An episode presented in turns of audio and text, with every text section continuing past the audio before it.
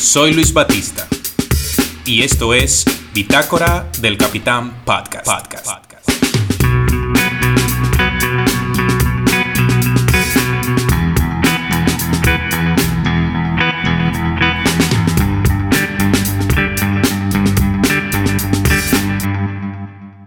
Damas y caballeros, otro episodio más de Bitácora del Capitán Podcast. Después de un tiempo que llevaba medio perdido, medio desaparecido, pues nos hemos decidido definitivamente a lanzar la segunda temporada de Bitácora del Capitán Podcast.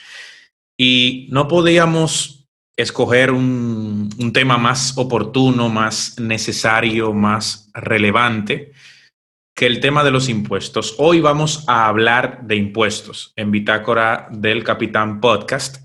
Y para hacerlo, hemos traído a una invitada que no podríamos sentirnos más honrados nosotros de tenerla por su nivel.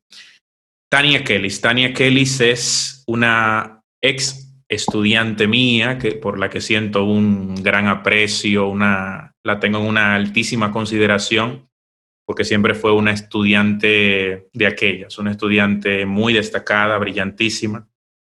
Y ha seguido por ahí la cosa en, sus estudios superiores, es hoy en día ya licenciada en Economía, mención Gestión Financiera.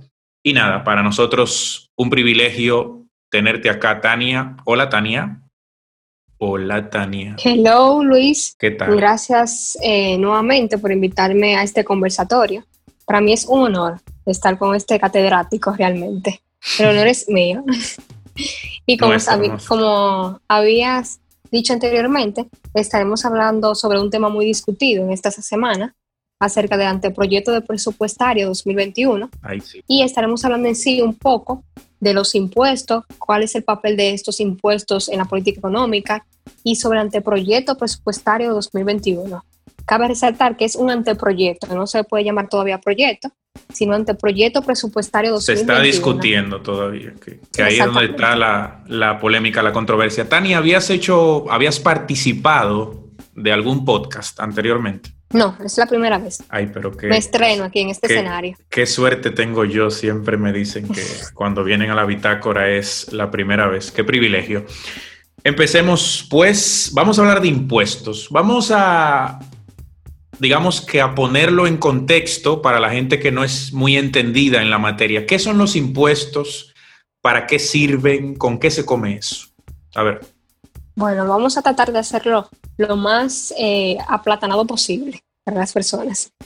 Pero eh, antes de, los impuestos siempre han sido unos de los temas de debate más famosos y también principalmente en, los en cuanto a los políticos se refiere. El famoso juez Oliver Holmes Jr. de Estados Unidos, muy reconocido, decía que los impuestos son el costo que debemos pagar por vivir en una sociedad civilizada. Entonces, ya yéndonos en sí a la definición de impuesto, los impuestos son tributos que cada ciudadano debe pagar por ley al gobierno, ya sea de manera directa o indirecta. Estos se utilizan para, esos ingresos se utilizan para financiar las necesidades colectivas, los bienes y también los servicios públicos. Pero ¿qué pasa? Cuando el gobierno aplica un impuesto a los compradores o vendedores de un bien, este sale afectado, o sus beneficios en cuanto a la eficiencia del mercado sale afectado, pues los impuestos son costosos para aquellos que participan en un mercado. Así es. Sin embargo, estamos de acuerdo de que, es, de que son necesarios para la sociedad. Cuando el gobierno soluciona una externalidad negativa, como la contaminación de un aire, proporciona un bien público como la defensa nacional o regula el uso de recurso común, como la cantidad de especies en un lago, puede incrementar el bienestar económico, que eso es lo que se busca. Entonces, estas actividades son costosas. Como son costosas y el gobierno tiene que llevar a cabo, para llevar a cabo estas actividades y otras funciones es necesario que recaude ingresos. Y la mejor forma para recaudar esos ingresos es a través de los, impuestos, en sí. Claro. Yo comentaba en el episodio que hicimos sobre apuntes para entender economía, le explicaba a la audiencia que los estados no son empresas, en tal sentido no pueden o no tienen cómo generar riquezas por sí solos para poder garantizar estos servicios que tienen que ofrecer a la comunidad. De ahí que exista la, la necesidad imperiosa de que exista este, digamos, constructo llamado los impuestos. Y esa es la razón de los impuestos. Sí, definitivamente. El papel, si te parece, Tania, el papel de los impuestos dentro de la política económica, que, es por donde quisiéramos enfocar esta charla.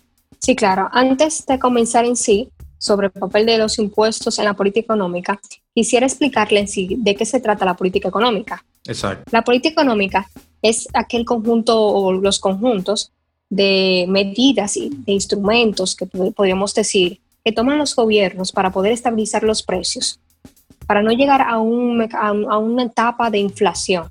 Es utilizado para esto a través de dos subconjuntos de la política, la política monetaria y la política fiscal. Entonces, estas clasificaciones de monetaria y fiscal va a depender del enfoque que deseamos eh, aplicar en ese momento de economía. Por ejemplo, la política monetaria es implementada precisamente por los bancos centrales para no crear una inflación o para detener una inflación a largo plazo. Correcto. A través de instrumentos específicos como la tasa de interés, las operaciones de mercado abierto, el encaje legal, entre otras cosas. Por el otro lado, es la que estaremos abarcando más en este conversatorio, se encuentra la política fiscal. Es el uso del gasto público y la tributación para fluir en la economía. Generalmente los gobiernos la utilizan para promover un crecimiento fuerte y sostenible y también reducir la pobreza. El papel y los objetivos de esta, de esta política fiscal, ha ganado relevancia en las crisis y también en la crisis que estamos viviendo actualmente, porque los gobiernos intervienen para respaldar los sistemas financieros, reactivar el crecimiento y atenuar el impacto de la crisis en aquellos sectores más vulnerables. Evitar la bancarrota, el desastre. Exactamente. Entonces, a su vez, la política fiscal se clasifica dependiendo también el enfoque que vayamos a hacer o que necesitamos en ese momento de la economía en la política fiscal expansiva y restrictiva. Entonces, la política fiscal expansiva es la que aumenta directamente la demanda agregada. Hago una pausa en esa parte. La demanda agregada es el conjunto de bienes o servicios que están dispuestos a adquirir las empresas o, las, o los individuos en ese caso. Entonces, continuando, este se hace, este aumento de la demanda agregada, se hace mediante el aumento del gasto público y o la disminución de los impuestos. Se utiliza como instrumento de política monetaria para contrarrestar el desempleo, principalmente en estos momentos de crisis. Esta es la política Esa es la, política expansiva, correcto. Sí, fiscal expansiva. Por el otro lado, totalmente contrario, se encuentra la política fiscal restrictiva. Esta, como he dicho, es totalmente lo contrario. Disminuye la demanda agregada a través de una disminución del gasto público y un aumento y o un aumento de los impuestos. Es recomendable utilizar esta política económica cuando se está viviendo una economía de expansión y se necesita obligatoriamente pararla para que no haya una inflación a largo plazo. Es decir, para ponerlo más aplatanado, cuando hay una circulación bastante amplia del dinero, el dinero está en abundancia, entonces, como hay riesgo de que haya una inflación, se necesita frenarla a través de un aumento de impuestos o una disminución del gasto público. Por eso es una política fiscal restrictiva. restrictiva. Exactamente. Entonces, hablando un poco ya de la historia de cómo se ha implementado esta, le voy a decir eh, dos acontecimientos en Estados Unidos que pasaron con, con esta política, principalmente en, en acontecimiento de crisis se ha utilizado, como le he dicho anteriormente, la política fiscal expansiva. En el 1964, los economistas estaban discutiendo de cuál, cuál herramienta utilizar dentro de la política fiscal expansiva. Si aumentar el gasto público o disminuir los impuestos. Estos llegaron a la conclusión de que era más factible disminuir los impuestos, porque si ellos aumentaban el gasto público, se podría dar el caso de que en ese momento el dinero se despilfarrara en proyectos públicos inversibles. Entonces ellos decían, es mejor disminuir los impuestos. Si disminuimos los impuestos, va a afectar directamente la demanda agregada y también la oferta agregada. Sin embargo, ya para el gobierno, un, ámbito diferente, para el gobierno de Barack Obama en 2019, en la crisis que estaba en ese momento, ellos utilizaron el modelo keynesiano tradicional, el cual consiste en todo lo contrario. Ellos decían, no, vamos a aumentar el gasto público. No vamos a disminuir los impuestos, vamos a aumentar el gasto público. ¿Y por qué lo vamos a hacer así? Por lo siguiente, no hay una certeza de que si disminuimos los impuestos, la población, la ciudadanía, va a comenzar a gastar ese dinero. Todo lo contrario. Como es una medida transitoria, es muy probable que ellos ahorren ese dinero. Si dinero que van a tener de más, lo ahorren porque es transitorio y no estimulen la demanda agregada. Es más factible aumentar el gasto público. De esta manera vamos a contrarrestar tanto el desempleo y ayudar a la producción. Entonces, al final, fue esta medida que ellos tomaron en ese momento y construyeron diversos puentes, infraestructura, para así también aumentar la producción, también ayudar con el desempleo e incluso crearon programas para la crisis, programas contra el desempleo. Ayudaban a las personas que estaban desempleadas para poder ayudar en ese momento con la crisis existente. Y en el caso dominicano, Tania, ¿cuáles son los impuestos o la política fiscal que se aplica actualmente y qué viene por ahí con el anteproyecto de presupuesto general de la nación del próximo año que presentó? El... Bueno, ya para nutrirnos un poco de los impuestos que actualmente pagamos, que son bastante, le voy a decir un resumen de cuáles son aquellos que estamos pagando en la actualidad. La mayor fuente de ingresos tributarios son los impuestos sobre mercancías y servicios. Dentro de esta categoría se encuentra el impuesto sobre la transferencia de bienes industrializados y servicios, o mejor conocido como ITEVIS. El famoso ITEVIS, sí. Exacto. Actualmente es un 18%, con la excepción de algunos bienes básicos como alimentos, educación y salud, sobre valor agregado de personas jurídicas y físicas que realicen transferencias, importaciones o prestaciones de servicios grabados. Otro impuesto sobre mercancías y servicios son los impuestos selectivos, que se cargan los derivados del alcohol, la cerveza, el tabaco y a los hidrocarburos, así también como las telecomunicaciones, seguros e impuestos sobre el uso de bienes y licencias. Por el otro lado están los impuestos sobre los ingresos, que se descomponen a su vez en impuestos sobre la renta de las personas físicas, de las empresas, y los impuestos me sale bien caro a todos. y los impuestos sobre los ingresos aplicados sin distinción de persona, dígase dividendos, loterías, retenciones y otros. Los impuestos sobre la propiedad pretenden grabar el traspaso de vehículos de motor, la constitución de compañías, las operaciones inmobiliarias, sucesiones y donaciones, los cheques y transferencias bancarias y la tenencia de activos y propiedades inmobiliarias. Y finalmente, y con menor participación en los ingresos tributarios, se encuentran los ingresos o los impuestos más bien sobre el comercio y las transacciones de comercio exterior, con aranceles e impuestos a la salida de pasajeros al exterior por aeropuertos, los impuestos ecológicos que graban las emisiones de dióxido de carbono, los ingresos por contraprestación, tarjeta de turismo, etcétera, y la partida de otros ingresos. Aquí se encuentran las multas, las sanciones, entre otros. Ahora bien, esos son los impuestos que actualmente estamos pagando. Sin embargo, vamos a pasar ahora mismo con, los, con el anteproyecto presupuestario 2021, el cual contempla nuevos impuestos a implementar al país. Agregados a los que ya están, no es como que los otros se van y... y Exactamente. ya. Agregados. Antes de hablar en sí de esos nuevos impuestos, le estaré diciendo o explicando más bien de qué se basa el anteproyecto presupuestario.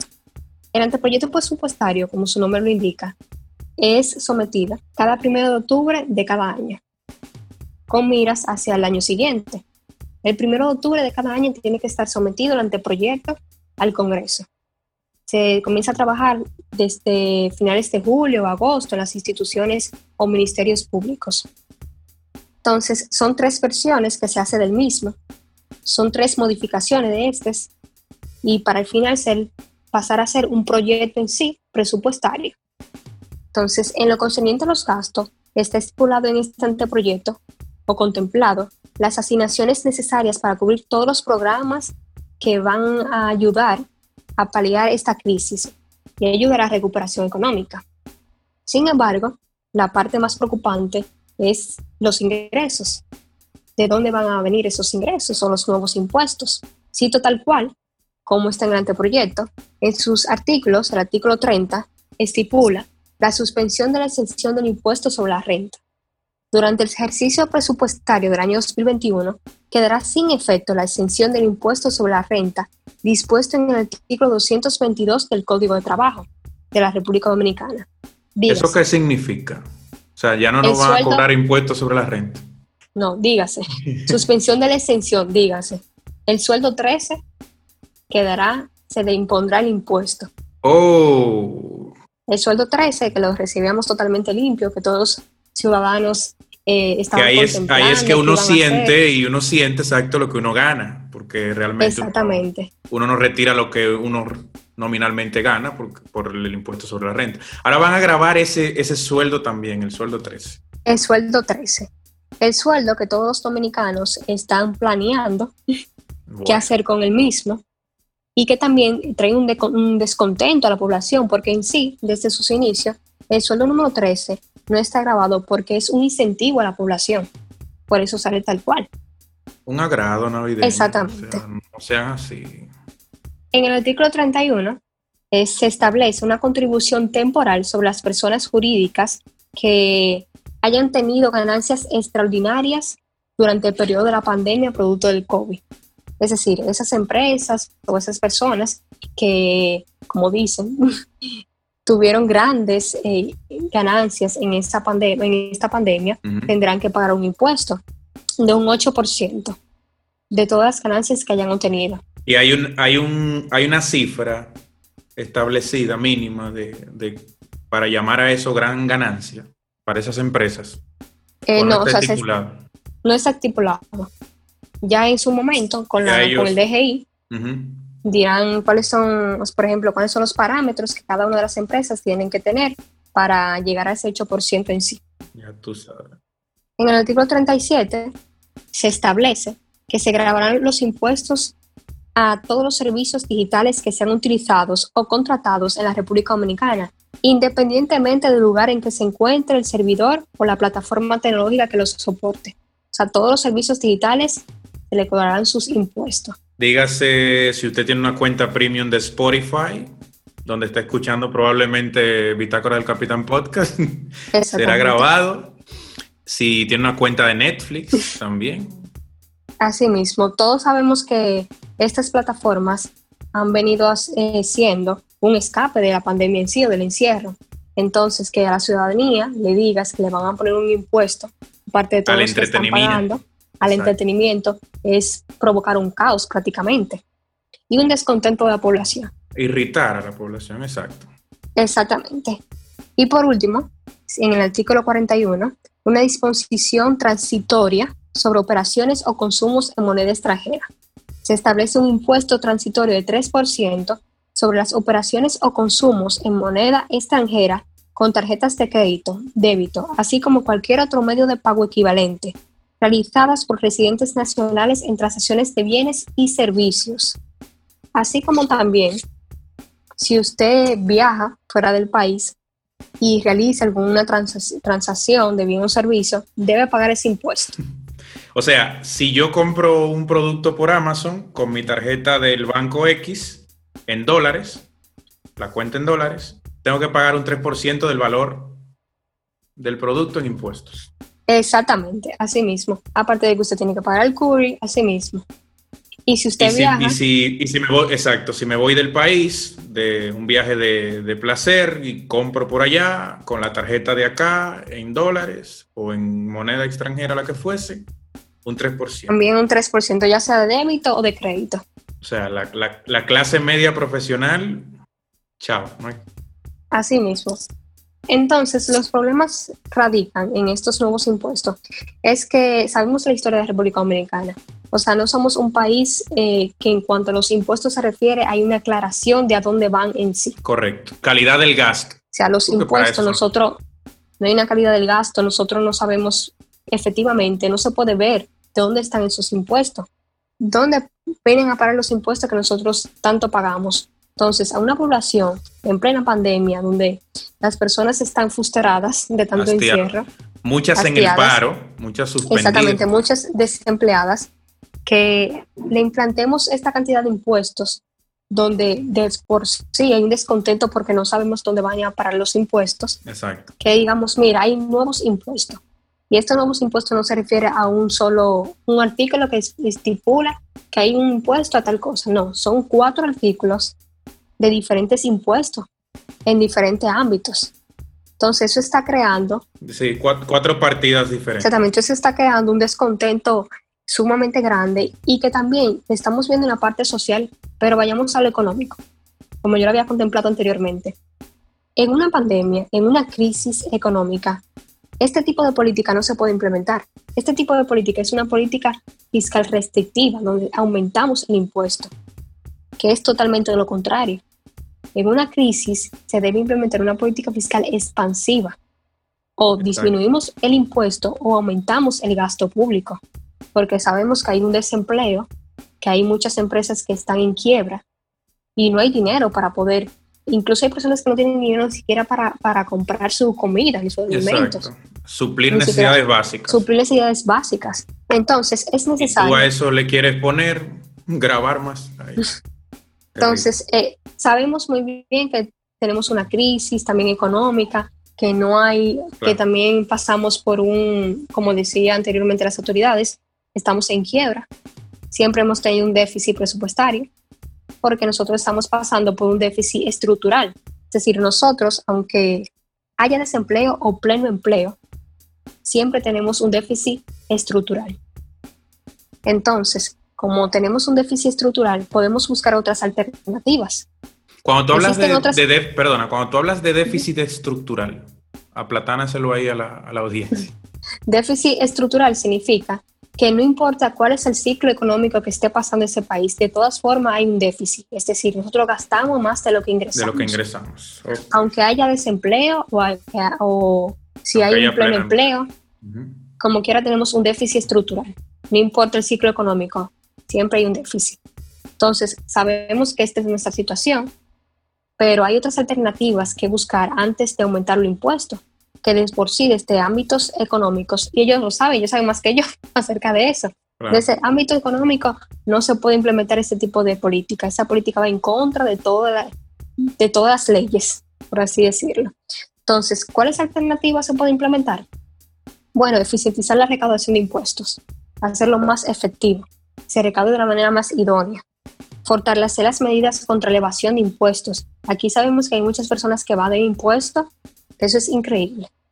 Entonces, Sobre todo en, la, en la clase empresarial. Exactamente. Porque tienen especialistas profesionales que aprovechan ese vacío que aparece en las leyes para, o sea, tampoco podemos, que es lo que yo digo siempre, las empresas no son eh, la, la, madre de la caridad, no están para hacer la caridad. Todo el que tiene una empresa quiere ganar lo máximo posible invirtiendo lo mínimo posible. Eso es lógico y natural.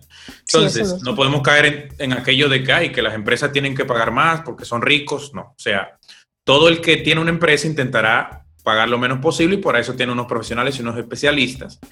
Sin embargo, el gobierno debería fortalecer ese, ese, ese marco legal, como tú mencionas, para que esa clase empresarial apoye la, recaudación y, apoye el, superar esta crisis, porque al final, con esta política fiscal restrictiva, para usar el término técnico que, tú utilizas, estamos acorralando a la clase media profesional directamente, al sector formal, porque ese es otro tema grave que tenemos como país, más del 50% de, de los trabajadores en el sector informal. informal. Eso es de escándalo, eso debe ser una vergüenza nacional. En 2021 esa estadística sigue allí, pero allí sigue. Esa es nuestra realidad, esa es nuestra realidad y, es lo que es. Y lo que aumentará en esta crisis. Exactamente. O sea, habrá más, más empleos informales. Si estábamos cerca de, los, de la cantidad de empleos formales, 50%, ahora va a aumentar de una manera exponencial. Empresas cerrando y, todo eso. Así mismo. Como decía anteriormente, a este fortalecimiento de esas medidas de evasión contra la evasión de impuestos, que llamamos impuestos progresivos, digas, que pague más el que tiene más, en cuanto al impuesto sobre la renta se refiere. Otra alternativa que podemos implementar también son el, continuar con la eliminación de las instituciones innecesarias. Es decir, revisar bien el anteproyecto, cuáles instituciones realmente tienen duplicidad de funciones que la gestión que, recién comienza con el presidente Luis Abinader ha mostrado señales de intentar, y, ya lo prometían desde la campaña, intentar reducir el tamaño del Estado, ¿no? Que, este, estado muy, este es un Estado muy grande, muy glotón. Sí, así mismo. Esa presión fiscal al final ahoga, como decía antes, a, la clase media profesional, lamentablemente. Asimismo, las nuevas autoridades tienen en plan este tipo de, de medidas de eliminar estas instituciones que van muy acertadas en cuanto a la reducción de las partidas y también del presupuesto en sí. Entonces, eso, fue, eso fue lo que se debió hacer primero.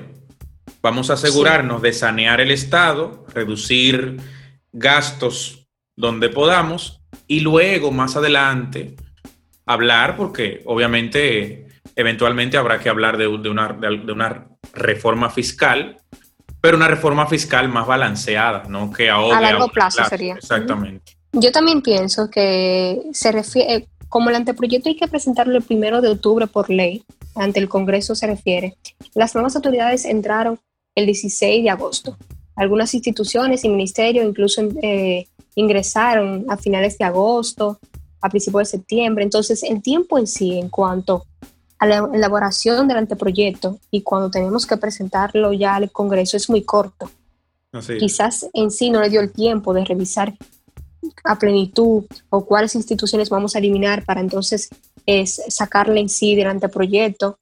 Quizás el, tema del tiempo influya mucho en cuanto a la, cómo está estructurado el anteproyecto en sí. Yo tengo una impresión también, Tania, agregando a eso que tú comentas, de que Puntualmente sobre el anteproyecto, el presidente estuvo terriblemente asesorado, porque tú tienes que ser a veces más que economista político, tú tienes que, eh, ¿cómo decirlo?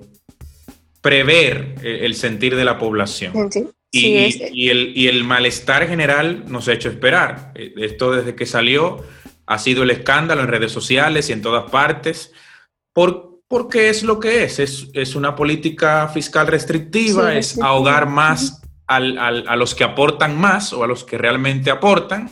Los pobres no pueden porque están en la informalidad, los ricos tienen a sus guruses financieros para evadir. Para evadir. Entonces siempre se ahoga a la clase media profesional. Y digo que estuvo, me parece a mí, terriblemente asesorado porque pasa lo que pasa, estalla el, el fastidio de la gente, Sale rápidamente el presidente, Luis Abinader, el equipo de comunicaciones del Palacio Nacional, del Ejecutivo, a como a calmar los ánimos y él dice que no, que eso va a ser un diálogo nacional y que los impuestos que no procedan pues no se aplicarán y tal. No existe tal cosa como unos impuestos transitorios, o sea, eso nunca se ha visto, o sea, no es verdad que un Estado que empiece a percibir ingresos por acá va a dejar en un año de, de percibirlos por ahí, por, porque sí, eso, eso no se ha visto. Y por otro lado, uno ve las reacciones del ministro de Economía, Miguel Seara Hatton, y de una de las asistentes del presidente Luis Abinader, que incluso señalan a, a Farideh Raful en el Congreso. Y la acusa al, asistente hasta de doble moral. Y Farideh le responde esta mañana, eh, el, el, día en que grabamos este episodio, en la mañana, le responde diciendo que no, más o menos, que no copiemos los malos ejemplos de las autoridades que salieron, porque como tenían su congreso, como de lo que se jactaba Danilo Medina, el expresidente, el, nuestro congreso, ¿no? Para aprobarnos todo lo que nos salga de, de donde sabemos, y eso ni se mira, ni se discute, ni se cuestiona. Faride dice que no, o sea, tenemos que cuestionar ese, ese, anteproyecto porque el Congreso Nacional, el Poder Legislativo, esa es su, función. Son representantes de las distintas demarcaciones territoriales, o sea, son representantes del pueblo que tiene que cuestionar al, Ejecutivo, independientemente de que pertenezcan al mismo partido. Yo comentaba en Twitter que con todo esto lo que vamos a ver es la oportunidad histórica que perdimos de, aprovechando esta posibilidad del voto fraccionado, no entregarle los tres poderes del Estado prácticamente al mismo grupo político. Afortunadamente tenemos gente como Faridi allí, como eh, José Horacio Rodríguez, que, van a formar parte también de esa comisión que va a conocer ese anteproyecto.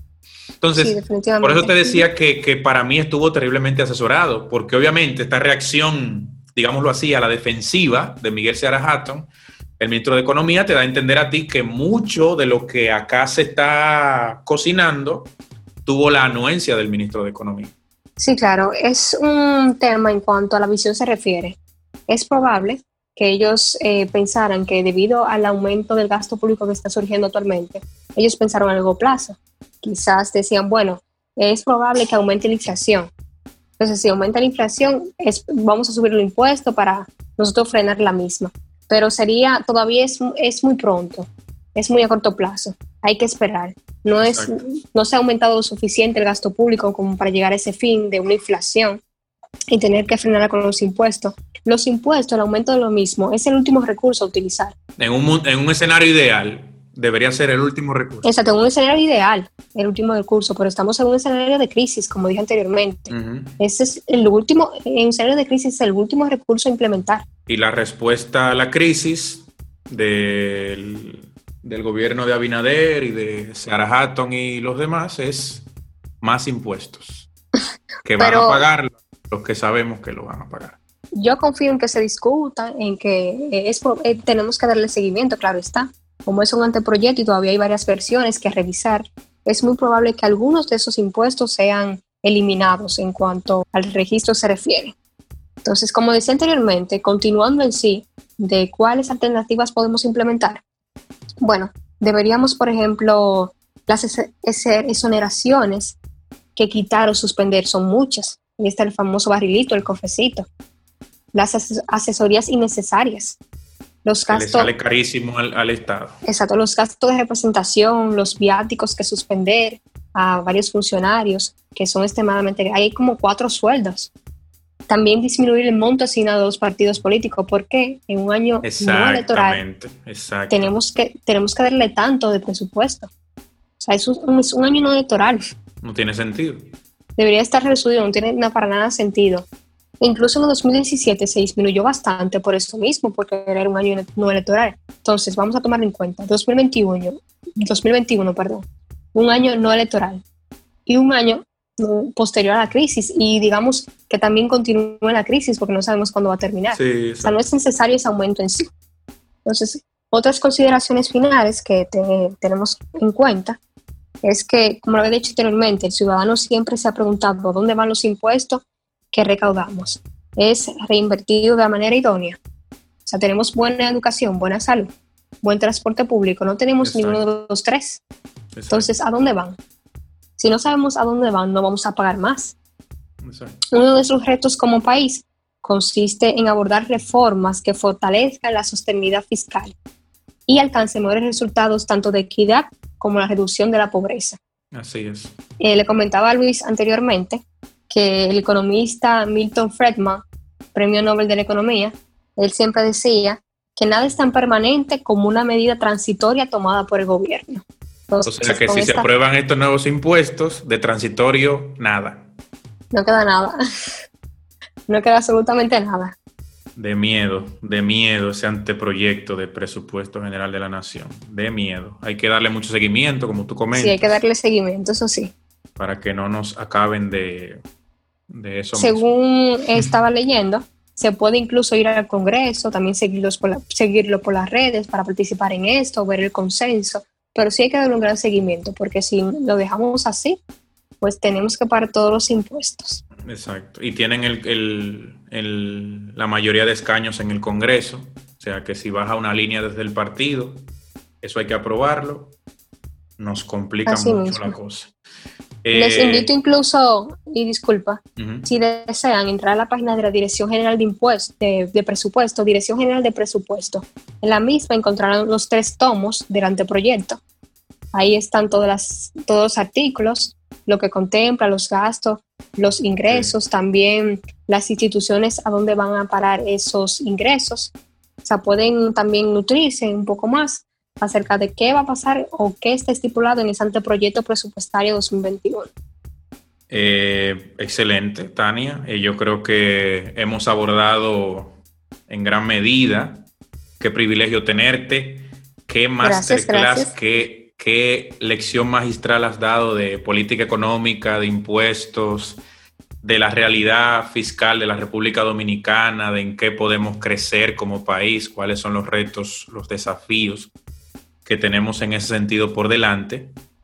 Y nada, una, una vez más agradecerte que nos hayas honrado con tu participación en Bitácora del Capitán Podcast y que se repita también, porque yo he dicho que, que nos hace falta también como sociedad educarnos mucho en conceptos de, de, finanzas, en conceptos de economía, en conceptos también, ¿por qué no?, de, de tributación y, política fiscal, para entender mucho de cómo funciona el Estado, de en qué, en qué sentido podemos eh, mirar para seguir avanzando, para seguir creciendo. Porque una ciudadanía educada, una ciudadanía empoderada, pues tiene aval, tiene fundamentos para cuestionar a sus autoridades y señalar las cosas que no hacen tan bien, porque son humanos y como tal no están exentos de, de meter la pata como, como sugiere este anteproyecto tan controversial y discutido. Gracias, Tania, Así por estar. Gracias, Luis. Gracias por la invitación nuevamente. Para Esperamos mí que- esperamos que se repita, Esperamos, esperamos que- sí, esperamos que se re- repita. con otros temas económicos en esta segunda temporada de Bitácora del Capitán Podcast. Y nada, señores, con esta participación impresionante de Tania Kellis, nueva vez, el agradecimiento, pues termina este episodio de Bitácora del Capitán Podcast.